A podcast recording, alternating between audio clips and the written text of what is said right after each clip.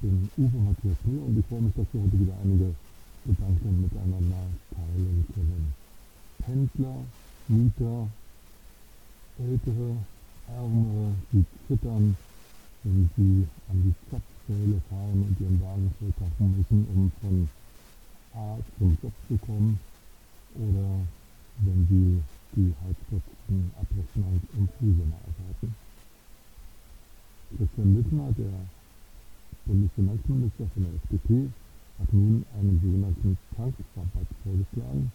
Das heißt, wenn man an der Tankstelle den Tank befüllt, dann werden 20, 20 Cent pro Liter abgezogen. Das Geld erstattet dann der Staat der Tankstelle. Die geht also in. Der Untertank diese 20 Cent pro Liter einfordern.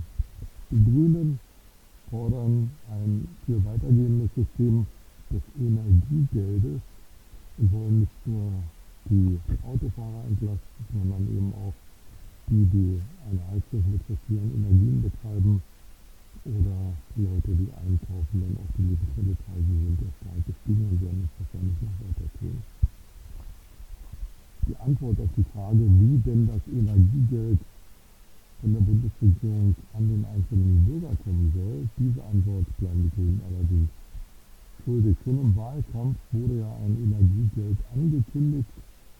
Auch damals konnten weder Annalena Baerbock noch Robert Habeck sagen, wie denn das Energiegeld ausgezahlt werden soll. Denn es gibt keinen direkten Geldverkehr zwischen dem Staat und den Bürgern. Und so verfasert die Diskussion in der Bundesregierung, weil die einen eine schnelle Lösung wollen und die andere statt einer schnellen lieber eine größere Lösung wollen, aber nicht sagen können, wie sie denn umgesetzt werden soll. Derweil zittern die Menschen, wie gesagt, vor den Heizkostenabrechnungen und überlegen sich dreimal, ob sie den Wagen voll tanken können, um an ihren Arbeitsplatz zu gelangen. All das ist nicht nur eine Folge des Ukraine-Krieges, wird aber durch den Ukraine-Krieg und die schlechtere Energieversorgung aus Russland noch beschleunigt. Die Abhängigkeit, in die uns die früheren Bundesregierungen gebracht haben von russischem Öl, russischem Gas, russischer Kohle, ist immens. Man hat sich eben einfach darauf verlassen, dass es schon gut gehen wird. Nur ist es aber nicht gut gegangen. Und jetzt stehen nicht nur die Bürger, sondern auch die Regierenden als da.